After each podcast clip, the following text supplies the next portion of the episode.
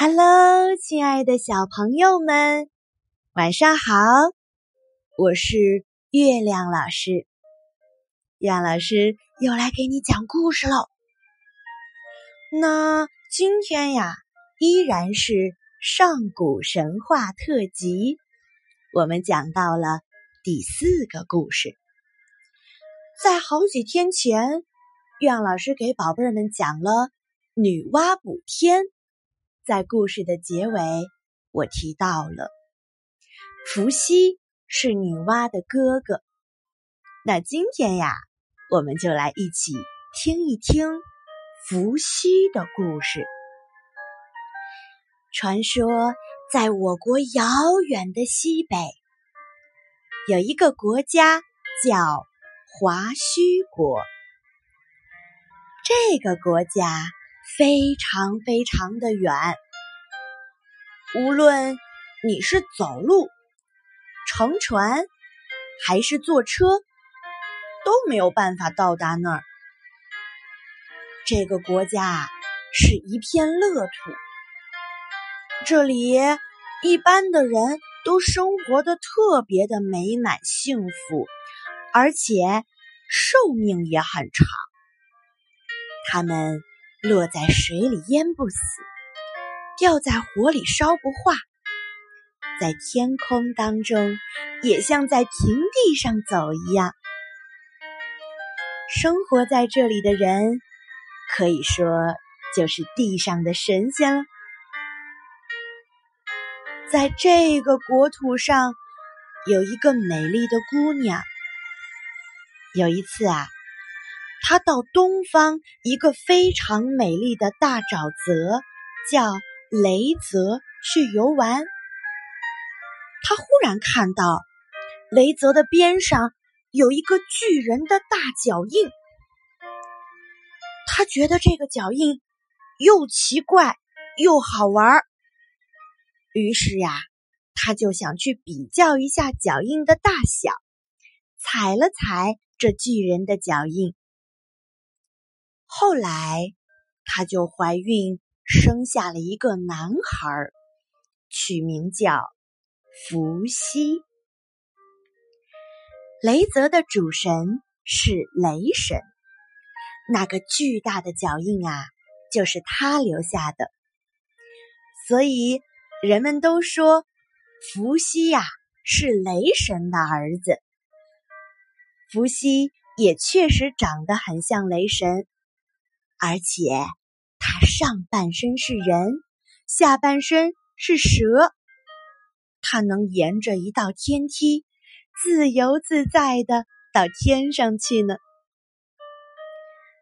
伏羲对人们的贡献很大，他曾经画出了八卦图，能包括天地万物的种种情况。伏羲。还发明了渔网，而且呀，那个时候的人都是手拿着木棍去江河里打鱼，捕鱼非常的困难。有了渔网，人们就能天天吃到香甜的鱼了。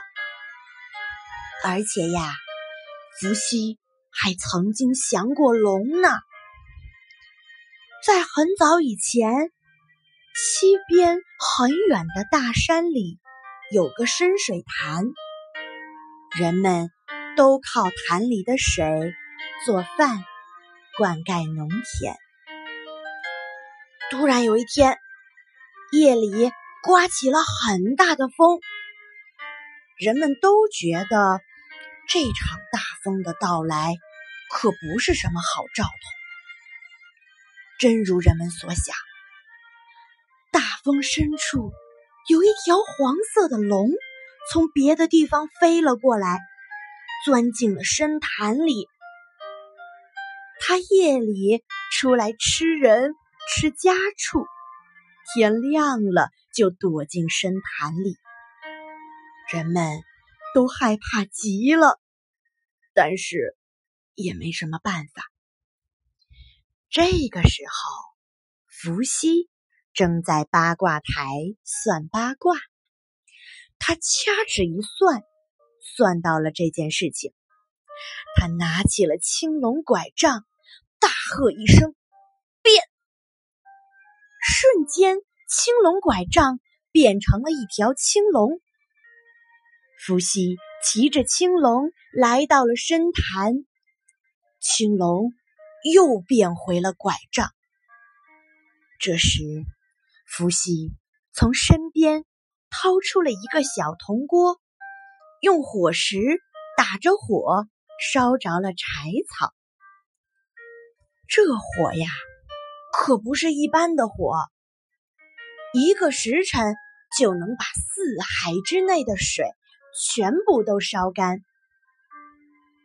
黄龙顶不住了，变化成一个过路的小老头儿，拄着拐杖，对伏羲说：“啊，我跟你无冤无仇。”你为什么要害我？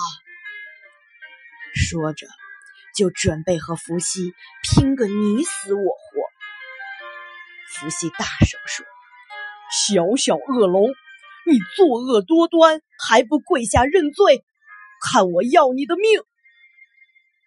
这时，那个老头变化成了黄龙的原形，张牙舞爪，口吐黑气，就向伏羲扑了过来。伏羲不慌不忙，拿起了青龙拐杖就迎了上去。这青龙拐杖啊，是天帝送给伏羲的。不管遇到了什么妖魔鬼怪，只要有青龙拐杖，没有他降服不了的。黄龙继续跟伏羲大斗起来。根本不知道这青龙拐杖的厉害，还一个劲儿的往伏羲的眼前窜呢。伏羲瞅准了时机，一拐杖打在了黄龙的身上，黄龙顿时觉得疼极了，他害怕了，眼看斗不过伏羲，赶紧朝着东边逃窜，拱到了东边的大海里。黄龙经过的地方，拱出了弯弯曲曲的大沟。这个呀，就是黄河。从此以后，人们又过上了平静的生活，而且非常非常的感激伏羲。好了，宝贝儿们，这就是今天。伏羲的故事。伏羲呀，他热心的帮助人们，不仅为人们提供了各种各样的生产的工具，而且还帮人们降服了恶龙，所以他也是人文始祖之一，人们都非常的尊重他。可是啊。月亮老师想要提醒一下小朋友，真正的黄河呢，可不是黄龙拱出来的。真正的黄河呀，是自然形成的。这些都是聪明的古代人编出来的故事呢。好了，宝贝儿，这就是今天的晚安故事。希望你。做一个香甜的好梦，呼呼大睡喽。明天还有好听的故事，我在这里等着你哦。晚安，做个好梦，明天见。